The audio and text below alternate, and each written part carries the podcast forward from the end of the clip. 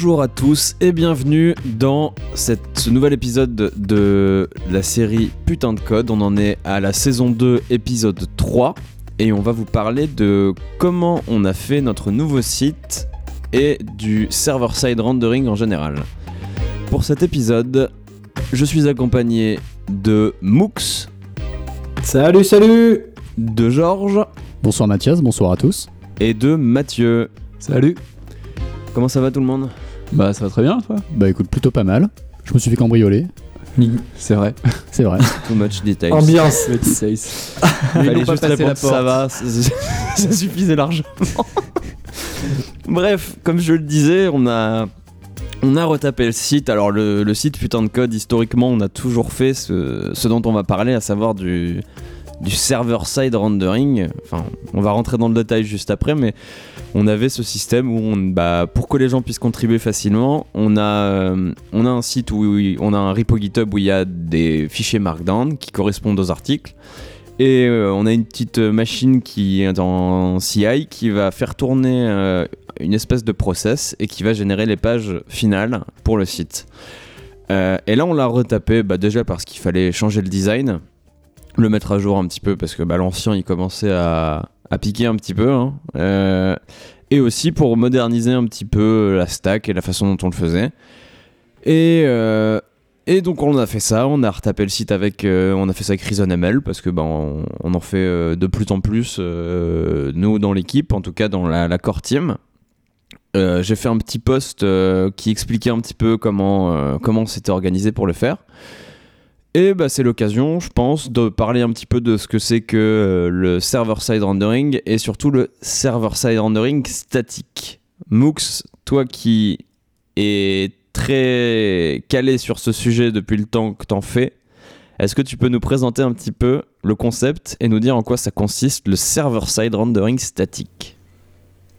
Euh, ouais, il n'y a pas de souci. Du coup, le server-side rendering statique, c'est, euh, ça fait un peu barbare comme ça on pourrait assimiler, ça en fait à de la génération statique euh, pure et simple. On pourrait dire ouais, on a fait un générateur statique. Euh, par exemple, pour les anciens sites, on avait utilisé aussi React. Et à l'époque, on utilisait un truc comme Metalsmith. Euh, au tout début, on a utilisé React. Donc là, on était vraiment en approche statique pure. On utilisait les outils de React pour faire de la génération sous forme de string. Euh, on entend encore des gens des fois dire React c'est que pour le client, c'est pas bien, alors qu'en fait ça fait depuis le début, euh, ça permet de faire voilà, ça permet de faire du statique pur. Statique pur par là, t'entends que on utilise React comme moteur de template et que sur le client il se passe rien du tout. React euh, n'est pas, il fait rien de particulier quoi. Exactement, c'est ce que j'allais dire, c'est que en fait, bah, on génère de l'HTML, on n'a pas besoin de mettre JavaScript côté client et bah, on a juste généré de l'HTML de manière assez simple. Euh, quand on part de SSR, euh, donc server-side rendering, c'est ce qu'on pouvait aussi imaginer euh, bah, avec du PHP. C'est-à-dire qu'en fait, on a un serveur qui tourne et au lieu de taper sur des fichiers statiques qui ont été générés juste avant, en fait, on va bah, computer l'HTML côté serveur et le servir côté client. donc ça, c'est un peu un truc très classique quoi. Et après la petite nouveauté qu'il y avait quand on fait un peu euh, du SSR avec React, c'est qu'on on, bah, vient réconcilier euh, côté client.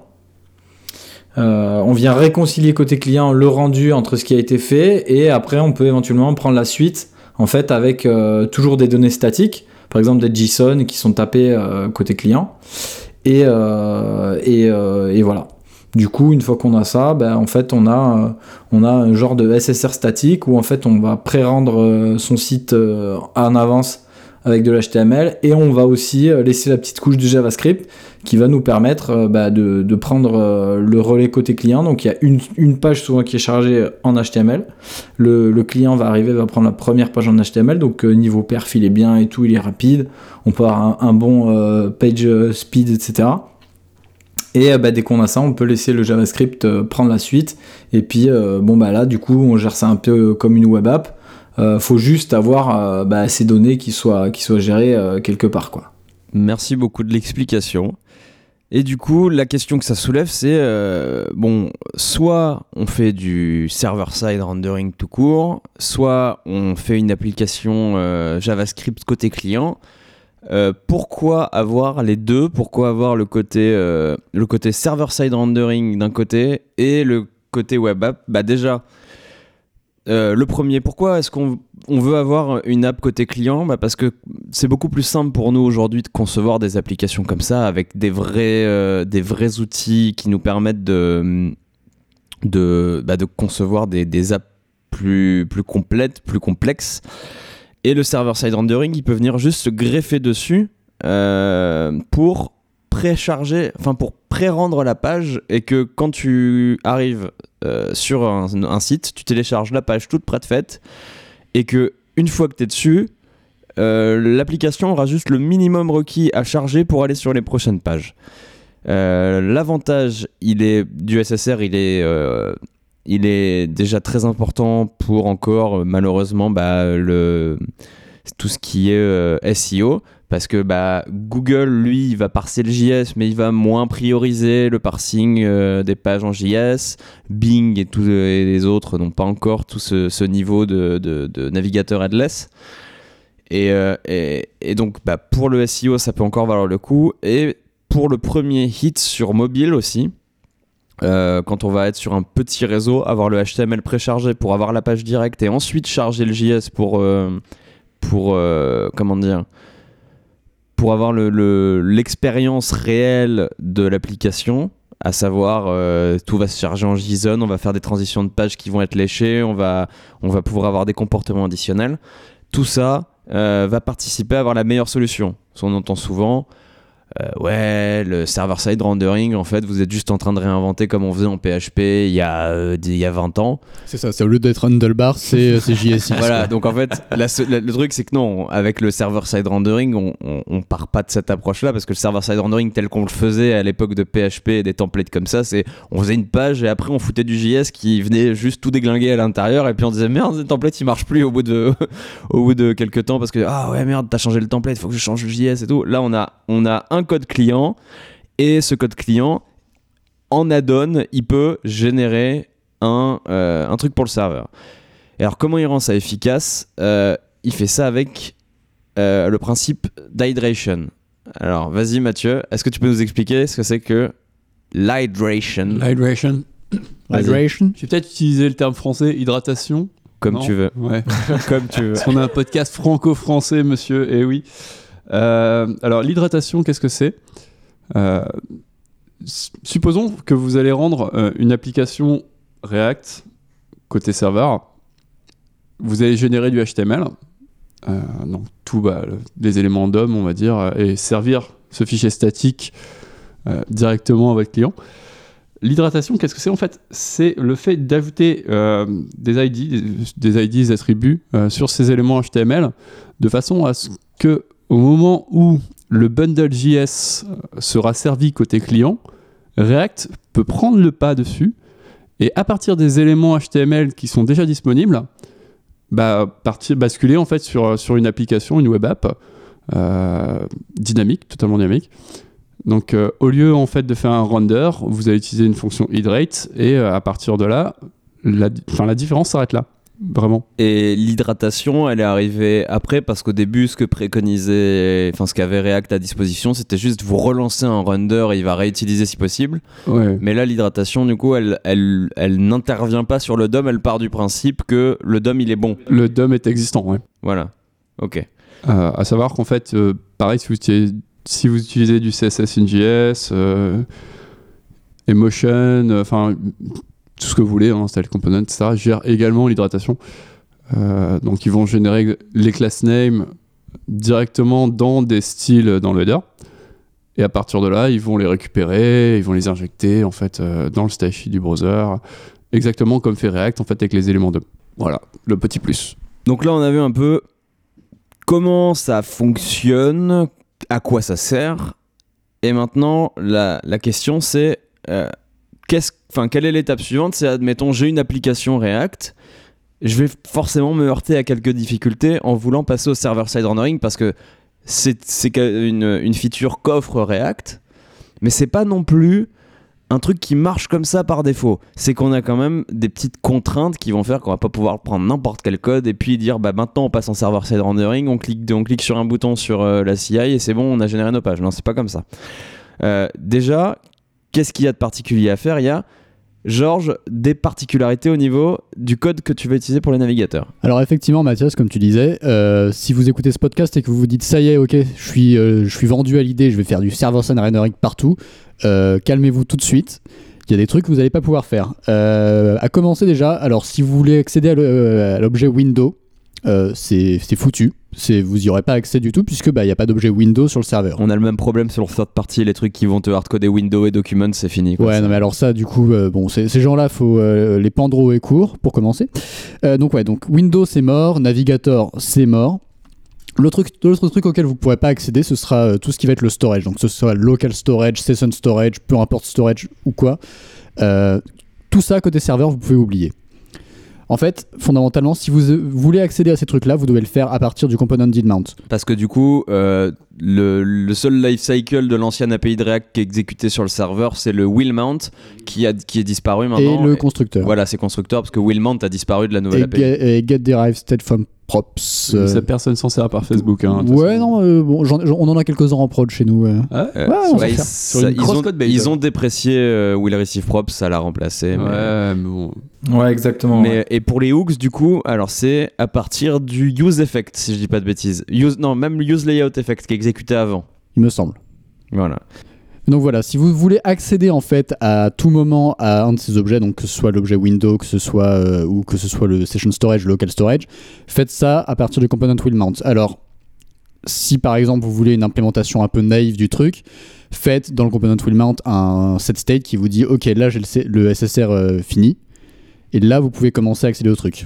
Et si on en a besoin pour des choses statiques au niveau du code du module, est-ce que euh, là où tu bosses, vous avez trouvé une stratégie pour, euh, Alors, pour le faire? Nous, ce qu'on a, en fait, on a un petit utilitaire simplement euh, qui s'appelle Context, euh, parce qu'on adore nommer les trucs comme il faut, et c'est arrivé avant l'API Context de React. Résultat, on était un peu marron. Mais bon, c'est très très clairement un contexte, donc on a simplement l'utilitaire qui fait, on fait un if context.isBrowser, faire ça, if context.isServer, faire autre chose. Euh, et on fait, faisait de on fait de l'import, euh, conditionnel euh, de modules par rapport à ça. Et en fait, dès qu'on claque un window quelque part, déjà, on avait aussi là aussi un utilitaire qui s'appelle Window Wrapper qui lui gère ça aussi de son côté.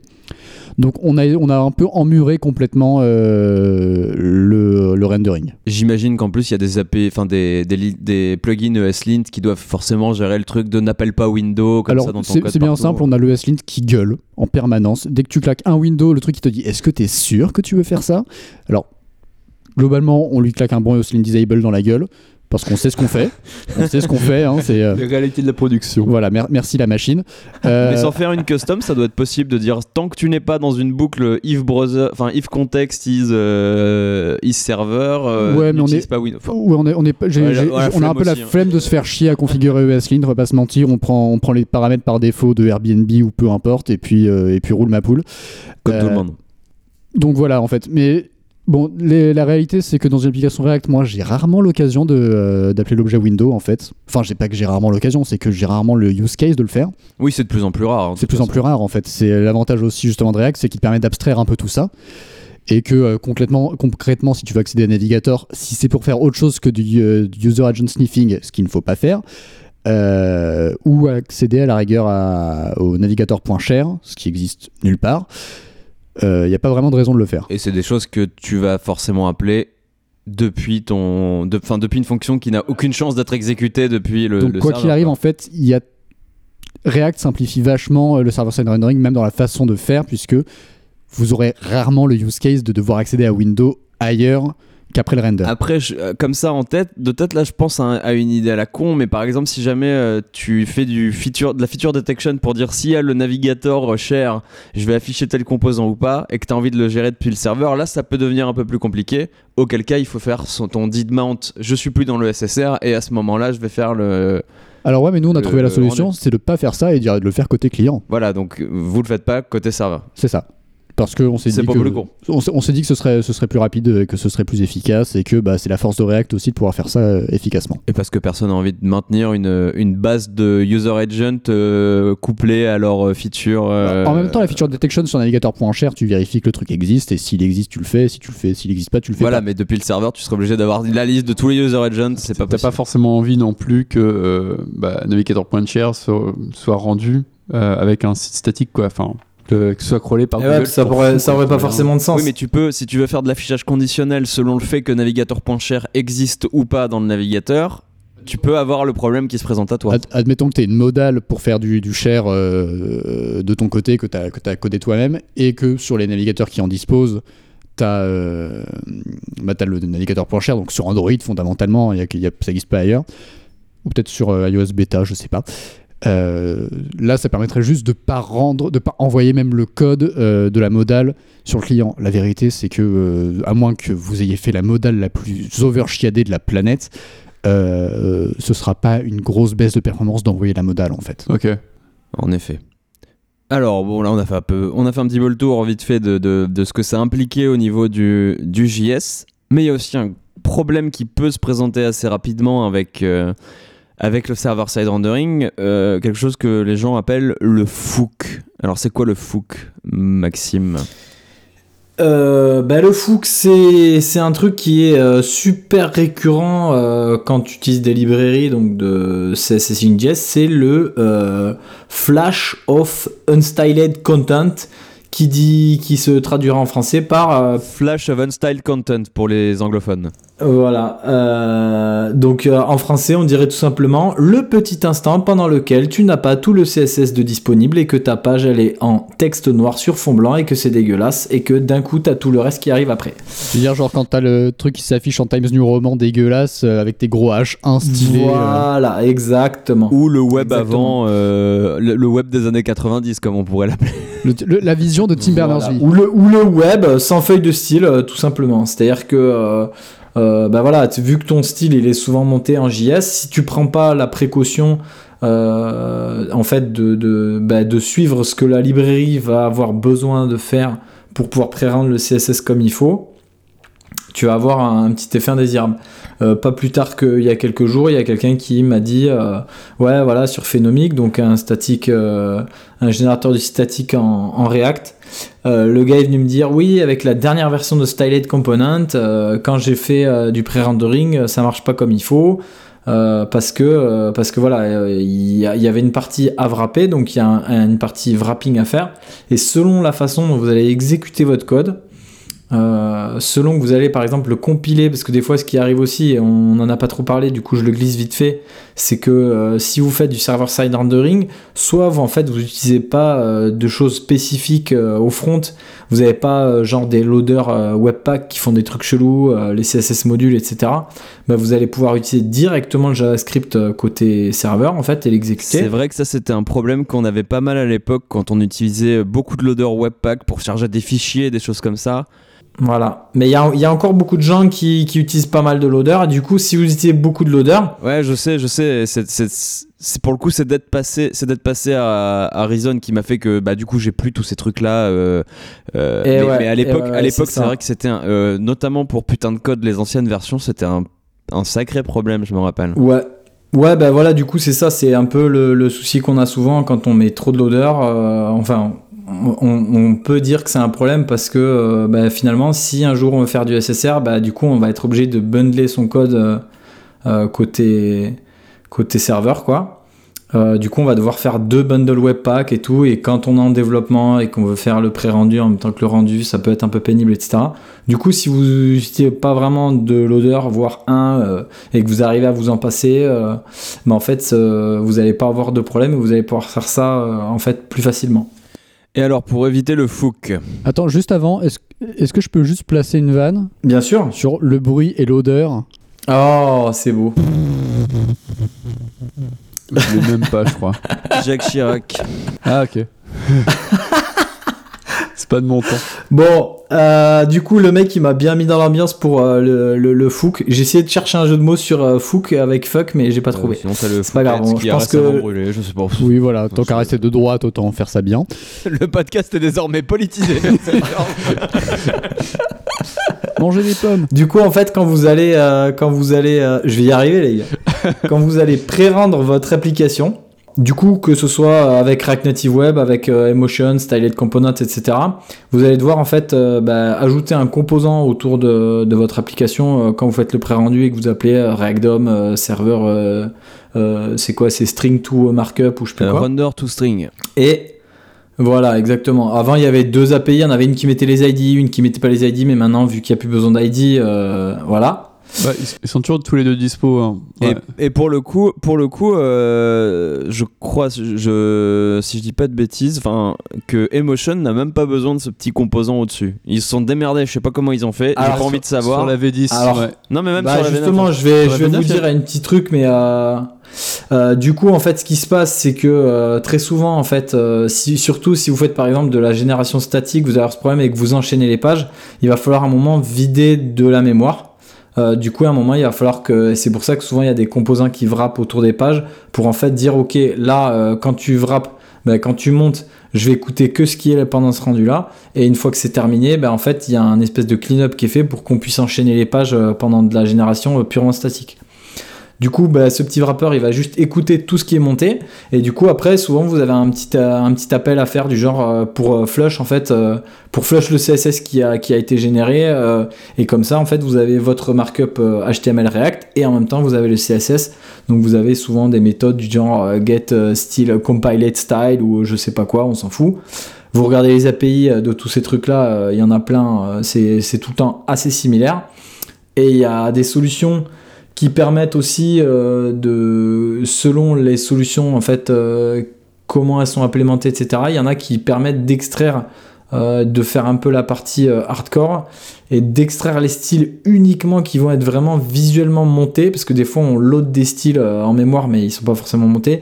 Du coup, à coup de regex dans des, des ID, dans des classes, etc. Ça va, ça va faire un petit check et vérifier qu'il y a uniquement le CSS. Et ça, c'est pour le coup CSS in.js, on en a déjà parlé, mais c'est assez facile du coup d'implémenter des critical euh, styles, quoi. Voilà, du coup, vous avez, euh, vous avez tout ça, vous avez juste euh, un petit coup à wrapper. euh, souvent, bon, bah, on se met le pied dans le tapis une ou deux fois, mais une fois qu'on a compris le concept de je dois englober mon appli pour pouvoir détecter les styles montés et après les remettre dans la page avec l'HTML, en fait, ça évite le fouc, ça évite, dans un autre sens aussi, ça évite le, chargement de la feuille de style.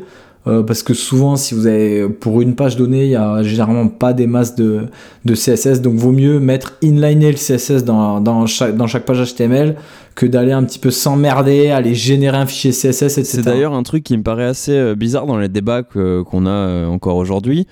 C'est que il y a beaucoup de gens qui nous disent oui non c'est mieux d'avoir les CSS dans un euh, link euh, à part mais faut pas oublier que ce link euh, rel style sheet bah, c'est quand même une requête Bah, un c'est une quoi. requête bloquante en plus parce que euh, Et oui, oui, c'est et ça. alors que si jamais on inline dans les styles la requête HTTP elle est déjà ouverte et ça va être beaucoup moins pénible pour le navigateur de se dire bon bah voilà j'ai euh, 36, 36 tags style dans le machin ils sont là ils arrivent avec le HTML le HTML peut être stylé et, et pour, immédiatement le, pour le page speed, euh, pour le, le SEO et le page speed, euh, bon bah c'est- de toute façon c'est clairement Ouais, et puis, et puis pas- bon, y a bah, pas- y a pas photo. enfin, le- les outils euh, PageSpeed de Google ont arrêté de jouer les Google euh, en disant euh, ah euh, merde, vous allez, vous avez pas mis, vous avez pas externalisé les styles dans un link, ce qu'ils faisaient à l'époque. Ils ont compris quand même que effectivement pour le critical CSS c'était plus efficace de, de le mettre dans des dans des tags styles. Et, euh, et aujourd'hui, ça nous permet quand même d'avoir des scores relativement acceptables de 98-99 sur le site putain de code aujourd'hui. Bah parce que on a vraiment cette optimisation massive en, qui est en faite ay- en ayant rien fait en plus en fait, en fait, en n'ayant pas du tout cherché à avoir cette note. en n'ayant rien optimisé. Tout ce qu'on a fait, c'est juste utiliser euh, Emotion, euh, utiliser l'API de base qu'ils nous fournissent pour faire du render euh, côté serveur, donc pour nous du render côté CI dans le cas présent, mais ça revient au même. Et, et au final, Ouais. bah, ça ne coûte rien, on n'a pas eu à y penser. Alors que si on avait fait ça en CSS, on aurait dû tout le temps se poser la question de euh, merde, attends, cette classe-là, est-ce qu'on l'utilise encore? Est-ce que ça vaut le coup de la charger? Est-ce qu'on découpe? Est-ce qu'on fait plusieurs bundles CSS Ouais, c'est vite, euh, c'est- vite en fait à une prise de tête à une prise de tête à faire qui est peut-être automatisée avec quelques lignes de code. Voilà, donc en fait, le, le FOOC a permis quand même de, de, de faire que les, les personnes qui, qui, sont, euh, qui ont développé des solutions CSS NJS, bah, ces personnes-là, elles ont développé des moyens de pallier au, au fla- au Flash of Style Content, ce qui fait qu'aujourd'hui, on n'a plus à y penser. Parce que ça a été une problématique au début du truc, les personnes y ont réfléchi, maintenant c'est la norme du CSS NJS. Si vous voulez faire de server-side rendering, toutes les libs gèrent ça maintenant, vous êtes plus emmerdés. Ouais, exactement, exactement. On est vraiment dans la catégorie de problèmes résolus, quoi. Il y a une petite particularité que je place. si vous, par exemple, vous êtes dans le cas où vous utilisez plusieurs loaders et que du coup vous êtes obligé de faire un bundle euh, côté, euh, côté serveur, donc, donc vous avez utilisé Webpack euh, qui permet de target euh, du node euh, aussi. Euh, ça s'appelle l'option d'ailleurs euh, target 2.node euh, dans une string. Et, et en gros, une fois que vous faites ça, Pur hommage. ah ouais, voilà, c'est euh, le mec qui va jusqu'au bout. Vous avez en fait une option euh, aussi euh, pour pouvoir ben, en fait dire qu'il y a certaines dépendances. Par exemple, vous avez utilisé en, en l'occurrence les, les dépendances de CSS in JS, donc que ce soit Emotion ou, ou une autre. Vous allez devoir leur dire, ben ça en fait, par exemple, euh, ne le mets pas, euh, ne le mets pas dans le bundle serveur parce que euh, niveau mémoire, si vous faites un pré-rendu euh, et que vous l'appelez euh, d'une manière particulière, vous appelez un, un code généré, bah justement pour que l'hydratation du CSS soit correcte et bien pré-rendue, il faut que ça tourne sur le, le même fichier, donc la même, euh, on va dire la même zone mémoire pour que l'enregistrement des règles soit correct. Ça, ça passe par la configuration euh, Webpack qui s'appelle Externals. Exactement. Pour le dire simplement, bah, celui-là, tu le mets pas dans le bundle, tu, tu vas juste faire un require de euh, Emotion, typiquement, qui est, Ouais, qui est normal, peu- bon, qui est un des plus populaires avec Style Components. Tu vas dire Emotion, tu vas le chercher là où tu peux le trouver, et tu auras une seule instance, et le truc va bien se démerder. euh. Exactement. Et bon, ah, je, ouais, pour, euh, pour du coup le site putain de code, on a eu une petite particularité parce que comme tu le disais tout à l'heure, euh, Style euh, merde, euh, pas Style Components, Emotion utilise un système de regex pour définir quels styles ont été utilisés. Si tu veux, tu as, une espèce de petite fonction qui s'appelle render styles to string que tu vas mettre au-dessus de ton render to string. Et ce qu'il va faire, c'est qu'il va faire tourner une regex sur le code rendu et il va dire voilà tous les CSS tirés quelque chose que j'ai trouvé dans les class names. Sauf que nous, étant un blog tech, on a des articles où le, le slug de l'article, l'URL de l'article commence par CSS tiré. Et du coup, on était un petit peu emmerdé parce que du coup, il, nous- il- il a eu une espèce de bug en disant bah, Je connais pas cette classe CSS qui s'appelle CSS tiré, pourquoi j'ai arrêté? Et, et alors, qu'est-ce qu'on a fait? Un Et- chouette article, un chouette article d'ailleurs, allez le lire, euh, Et- plein de trucs à avoir dedans. Et alors, comment, comment, euh, comment on a pu se démerder pour ça? C'est qu'on a utilisé une, euh, une, une espèce de petit hack. C'est qu'on a créé notre Emotion. Parce que Emotion, en fait, c'est une espèce. C'est une instance d'une factory de Create Emotion. Bon, c'est un peu. euh, voilà, là, je vais un peu dans le détail, mais. Mais en gros, euh, on peut lui dire, on peut utiliser plusieurs instances différentes de, Emotion ou différentes bibliothèques de CSS NJS et on peut lui dire, bah, cette instance-là, tu vas préfixer les classes par quelque chose ou par quelque chose qui nous a permis euh, de faire la, la chose grandiose de préfixer toutes les classes par putain de CSS, ce que je trouve génial parce que vous allez regarder la source de notre site, vous regardez tous les class names, c'est class name égale putain de CSS tiré un truc euh, incompréhensible et c'est fini quoi. Mais, mais voilà, il peut y avoir des petites particularités vu que bah, le- tout ce qui marche avec une regex est par définition approximatif. C'est bah, un truc qui fait que globalement, bah, générer les styles va être rapide. Au niveau de votre app, ça va pas prendre beaucoup de temps. Euh, moins de temps que si jamais il devait euh, monkey, enfin, se, se faire un proxy de React et regarder tous les styles et machins qui ont été appelés. Mais bon, il peut y avoir des petites surprises, mais il n'y a rien qui ne se règle pas par un external ou un alias. Ce qui, en gros, se règle, le commit pour régler le souci sur putain de code euh, a pris, euh, je sais pas, 3 Ouais, même pas 10 lignes, même ouais. pas 10 lignes de code à faire. Donc en vrai, il y, a, il y a des solutions simples à ces Bon problèmes. après il y a après il y a de- il y a, il y a des solutions euh, qui voilà qui sont euh, à base de wrapping euh, de, de render ce que fait par exemple React Native Web aussi c'est bah tu fous un petit wrapper au-dessus de ton truc Et après, tu fais un appel pour flusher les styles et puis t'as même pas d'histoire de regex et etc. Quoi. C'est plus correct, mais c'est un poil plus lent à exécuter sur le serveur. Si jamais il y a un grand nombre de requêtes, c'est des choses qui peuvent peut-être à grande échelle, je dis bien grande échelle parce que 99% de, de- des problématiques qu'on peut tous avoir euh, n'y arriveront jamais, mais à grande échelle, c'est c'est un truc ça. qui peut se mesurer potentiellement parce que ça va prendre beaucoup plus de temps. Ah, un petit varnish et on n'en parle plus. C'est pas. ah, euh, oui, enfin, oui et non. Ce, sera, ce sera un débat Ouais, pour. du, coup, autre. du coup, pour faire, pour faire euh, une petite transition euh, élégante, euh, vu que dans la page, euh, bah, en HTML, déjà, on, on met donc l'HTML, euh, le body généré. Maintenant, on en est au point où on arrive à mettre le CSS généré. Et après, pour éviter euh, donc un truc qui peut être pas mal aussi, c'est une fois que la première page a été chargée, pour éviter que lors du rendu à nouveau côté client, le, client aille rechercher les données qu'il a besoin pour remplir la page, eh ben il y a une partie en fait, un petit trick que Mathias va nous expliquer. Merci pour cette transition sublime. Tellement élégante, hein, tellement pas forcé. J'ai rien. Oh là Alors personnellement, j'ai rien vu passer. Je vais, Ah, arrêter, ouais, je vais ouais, arrêter de vous envoyer. le- je vais arrêter de vous envoyer le fil conducteur avant les épisodes, c'est plus possible. Euh, J'en vois juste pas Maxime. non mais alors du pas coup, place, attends, attends, attends, pouvait je crois, je, crois que, je crois que tu tiens un concept. Ah ouais, franchement. Ouais, non, je pense qu'on va arrêter d'envoyer le film à Maxime. code, On va juste laisser. Le podcast à l'aveugle côté Toulouse. Putain, c'est génial. Bon, euh, merci. Euh.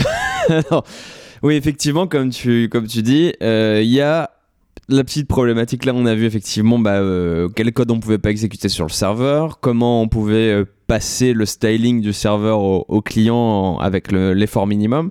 Maintenant, la question c'est la donnée va, qui va populer notre app. Alors, si on fait une application, euh, une application React traditionnelle, on va charger une page et il y a de fortes chances pour qu'elle aille chercher des données sur le serveur. Euh, je vais prendre un exemple à la con. On a une page liste. Euh, et bah, cette liste, on va aller la chercher sur le serveur. Au did mount d'un composant, il va aller chercher euh, la donnée qui va bien. Si on veut que cette donnée, elle soit présente dans la page qui est générée côté serveur pour gagner du temps, il va pas falloir passer par un did mount, il va falloir passer par une par un, état, euh, on va dire, externe. Il y a deux solutions pour ça.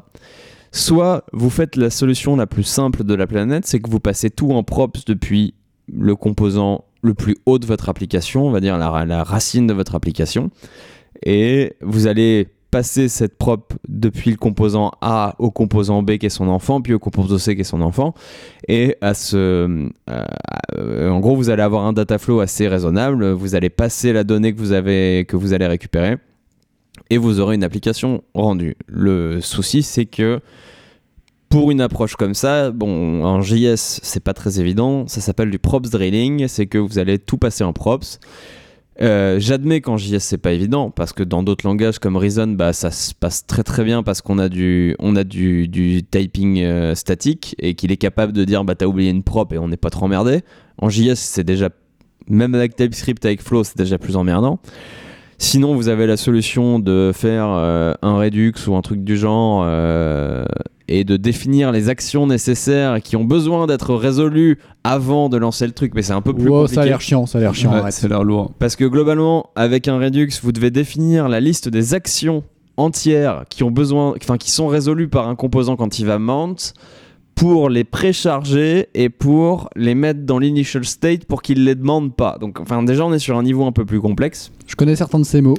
Tu peux dire, euh, Mathias, tu peux dire que c'est un niveau déjà là, quand t'es avec du Redux et tout ça, ça va être un niveau assez relou. Ah, déjà de faire, oui, de faire du server-side rendering avec un truc comme ça, ça va être relou. Euh, et déjà, déjà même avec des props, ça va être un peu relou parce qu'il va falloir trouver un moyen.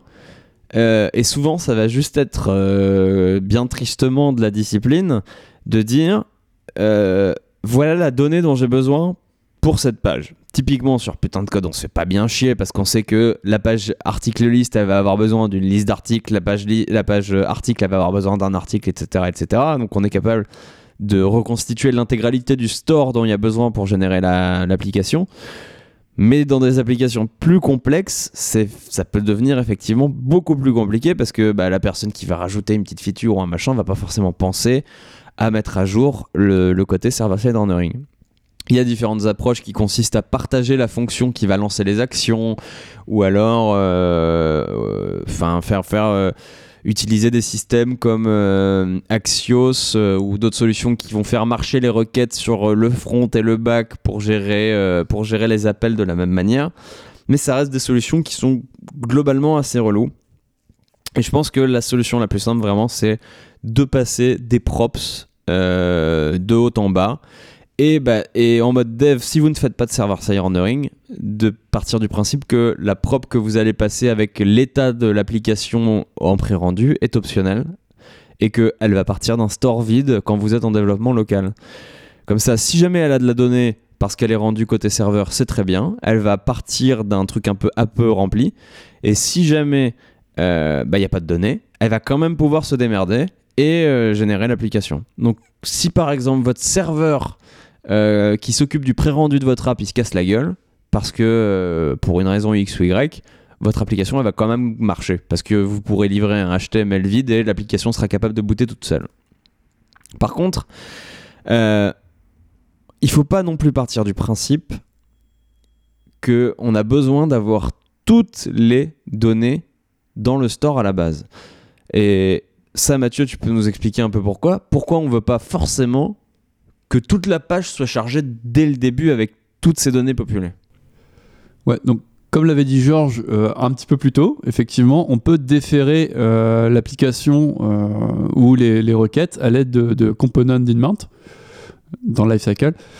Dans l'idée, plutôt que d'appeler, enfin de faire des calls vers des API externes euh, côté serveur, ce qui a aucun sens, euh, vous allez en fait mettre ça vraiment dans mount avec un petit loader qui va bien, euh, un petit trou qui tourne, un truc comme ça, de façon à ne pas, ne pas hydrater, enfin de ne pas envoyer du HTML qui contient le- de la donnée qui vient de l'extérieur de votre application. Ça peut même être au-delà de l'extérieur. Si on a une requête interne qui prend 40 secondes à compute, on va Clairement. pas vouloir attendre que le chargement il prenne 40 Oui, secondes. après, je, te, joli je te dirais, ça, ça dépend du coup si tu as un serveur derrière qui sert ton site statique ou si tu fais ça dans un CI, mais dans la CI, ça, ça reste long quoi, dans tous les cas. Bah, dans la CI, pour nous, c'est un beau cas parce qu'on veut payer zéro hébergement. Oui. Mais effectivement, pour un site de prod, euh, si, si vous savez que votre API elle peut retourner tel ou tel truc très rapidement, ça vaut le coup de le mettre. Mais si vous allez chercher, je sais pas, une, une statistique qui prend euh, une minute à compute, vous allez mettre un joli loader. Limite, vous allez mettre le petit jeu du dino de Chrome, euh, vous allez le réimplémenter pour faire attendre les users. Parce euh. qu'une une minute pour faire attendre l'utilisateur, euh, Ah, je pense généralement, hein. il s'est il s'est déjà barré et il est parti chez le, chez le concurrent Genre, ouais, et il a dépensé tout son argent. Tu lui ça. affiches une iframe de Netflix Pour- et c'est réglé. Pour, euh, pour rentrer un peu plus dans l'exemple concret, euh, on peut tout simplement imaginer un truc comme les, des commentaires sur un site de presse. C'est pas un truc qui est forcément très important d'un point de vue référencement parce que souvent les gens disent de la grosse merde. Du coup, ça peut être intéressant de le monter qu'une fois que le mec arrive en bas de l'article, ce genre de Bah, choses. quoi. typiquement pour euh, putain de code, ce, ce qu'on fait, c'est que euh, vu que euh, Disqus est assez lourd et assez lent à charger, on n'a pas envie qu'il qu'il y ait besoin de ce truc-là pour euh, considérer la page comme étant chargée. Du coup, on défère le chargement de, de. On lui dit, tu, arrives deux secondes, trois secondes après que la page est chargée, comme ça tu nous fais pas chier. Et, euh, une fois que c'est fait, bah, tant mieux si tu charges. Et au pire, c'est pas un truc essentiel parce que tu viens, tu viens pas lire des commentaires, tu viens lire un article. Et les commentaires, ils arrivent, c'est tant mieux. Et après, mais le contenu essentiel pour nous, le contenu qu'on a envie euh, d'être, euh, de partager. de, de partager, de- d'être indexé, voilà, c'est bah, c'est l'article. Et euh, voilà, Discuss pour le coup, on s'en fout un peu. J'ai même hésité à le virer. Ce- ceci, Mais- ceci étant, continuez à envoyer des commentaires, Oui, on adore ça. Euh, Bah, commenter, on justifier, des débats, etc. justifier, justifier le fait qu'on les gardait, si vous voulez. Ouais, à la rigueur. Mais euh, nous envoyez pas des messages sur Twitter, c'est mieux pour nous. que Ah, le- vieux rattrapage de. Mathias, quoi. Voilà. De quoi le vieux rattrapage faire les deux. Dieu- Laissez-nous des. J'ai failli les virer et puis deux secondes après, bon bah laissez-moi des commentaires quand même. hein. Ouais, mais gentil, parce que sinon je vais les virer. Non, mais c'est bien les commentaires. Moi, j'aime bien. J'étais un des partisans pour les garder parce que, euh, bah, pour le coup, chez nous, ça va. Mais on parlait des, des commentaires, mais euh, je pense que Mathieu, il aura peut-être d'autres exemples à nous filer, quoi. Euh, D'autres exemples, c'est-à-dire. euh, Non, mais que bon. veux-tu que je te dise à part les Le- commentaires le- du le mauvais Parisien, élève, quoi, euh, le mauvais élève. À la rigueur, ça, il là. charge pas, c'est pas grave. Eh ben euh, voilà, je pense qu'on a, on a un, un bon épisode. Si je veux faire un euh, too long didn't listen pour les gens, le server-side rendering, ça peut être bien parce que ça permet de garder la performance ultime d'une application côté client avec des transitions très rapides entre les pages, d'avoir en même temps euh, une- un super référencement pour tous les référenceurs, à savoir Google qui parse le JS, mais aussi ceux qui n'arrivent pas à le parser, notamment D'ailleurs, Google le, le parse pas instantanément. Ouais, hein. il le parse plus Il lentement. attend, c'est ce que- euh, je crois, une semaine c'est ce que après, je disais quoi. tout à l'heure, ouais.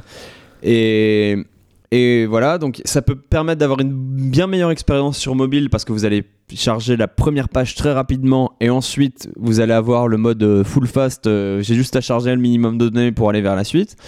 Euh, donc pour ça, le, SSR a plein, plein, plein de, trucs super cool, mais il y a besoin forcément d'un petit peu de discipline. parce que, comme disait Georges, bah, on ne peut pas avoir euh, du code euh, qui target le navigateur qui va tourner sur votre serveur parce que le serveur il va pas savoir ce que c'est Windows. Sur le CSS, les solutions, la plupart en tout cas aujourd'hui, euh, fonctionnent, mais si vous, faites n'importe quoi, bah, attention parce que vous allez pouvoir vous retrouver avec un. Euh, vous référez à la, minute où on parle de euh, si vous n'avez pas écouté et que vous avez juste écouté le, le Too Long Didn't Listen. Pour la donnée, vous allez devoir la stocker d'une certaine manière euh, pour pouvoir la passer de haut en bas de votre app, que ce soit au travers d'un contexte ou au travers euh, des props. Et, Et même avant de la stocker, il va falloir la, la récupérer d'une certaine manière aussi. et attention à ne pas forcément tomber dans le système de je vais tout devoir rendre côté serveur parce qu'il y a des requêtes qui peuvent prendre longtemps et les requêtes qui prennent longtemps, vous allez vouloir qu'elles arrivent après que votre application elle boot, qu'il y ait un petit loader euh, avec un truc pour faire attendre l'utilisateur et ensuite que la requête soit faite côté client plutôt que de faire attendre 40 secondes un user pour charger la page HTML elle-même. Donc voilà. Là, on a un peu fait le tour de toutes les problématiques euh, SSR euh, qu'on peut rencontrer, je pense. Euh, je suis sûr qu'il y en a d'autres, mais en tout cas, on a listé les principales. Ouais, j'aimerais ajouter quand même un truc, euh, parce que là, on a abordé vraiment le SSR, euh, on va dire, euh, à la mano. Après, il y, a- il y a une solution un peu feignasse, qui est de faire tourner un navigateur headless. Alors, oui, il y, a même des- il y a même des services qui font payer ça. Ouais, euh, oui, oui, t'as euh, prerender.io, c'est ça? Prerender.io, ouais. Possible, ouais. Ouais, il y en a plusieurs, hein, il y en a pas qu'un. Mais ça a un coût. Ça consiste en quoi?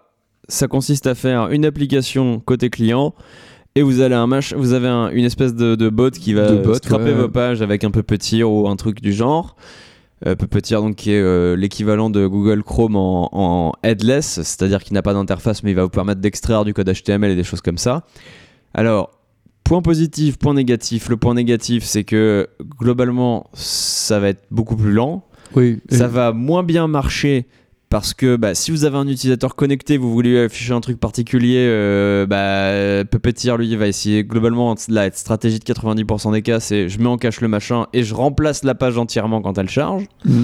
ce qui déjà n'est pas top niveau perf parce que bah, votre euh, Vous avez un gros flash, quoi. simplement. voilà, vous avez vous allez arriver avec un DOM qui est déjà chargé, qui est déjà plein à craquer.